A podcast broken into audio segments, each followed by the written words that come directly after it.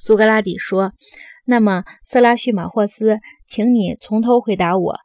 你不是说极端的不正义比极端的正义更有利吗？”色拉叙马霍斯说：“我的确说过，而且我还说明过理由。”苏格拉底说：“你对于这一问题的看法究竟怎么样？你或许认为正义与不正义是一善一恶吧？”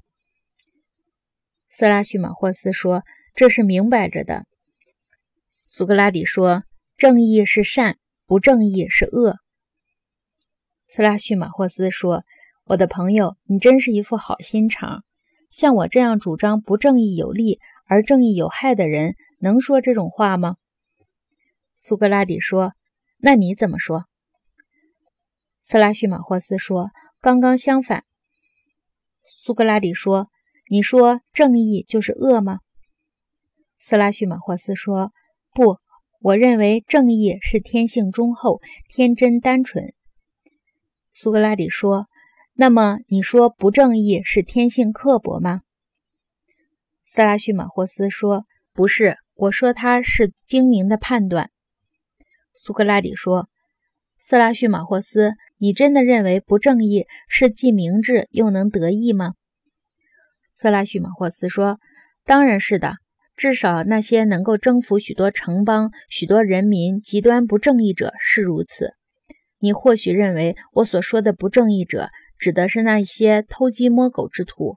不过，鸡就是小偷小摸之徒吧，只要不被逮住，也自有其利益。虽然不能跟我刚才讲的窃国大盗相比。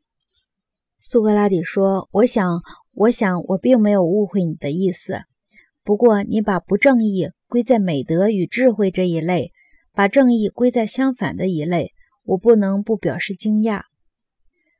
萨拉叙马霍斯说：“我的确是这样分类的。”苏格拉底说：“我的朋友，你说的这样死不留回环的余地，叫人家怎么跟你说呢？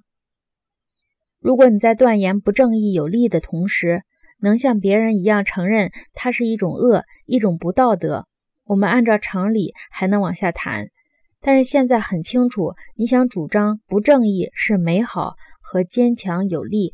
我们一向归之于正义的所有属性，你要将它归之于不正义，你胆大包天，竟然把不正义归到道德和智慧一类了。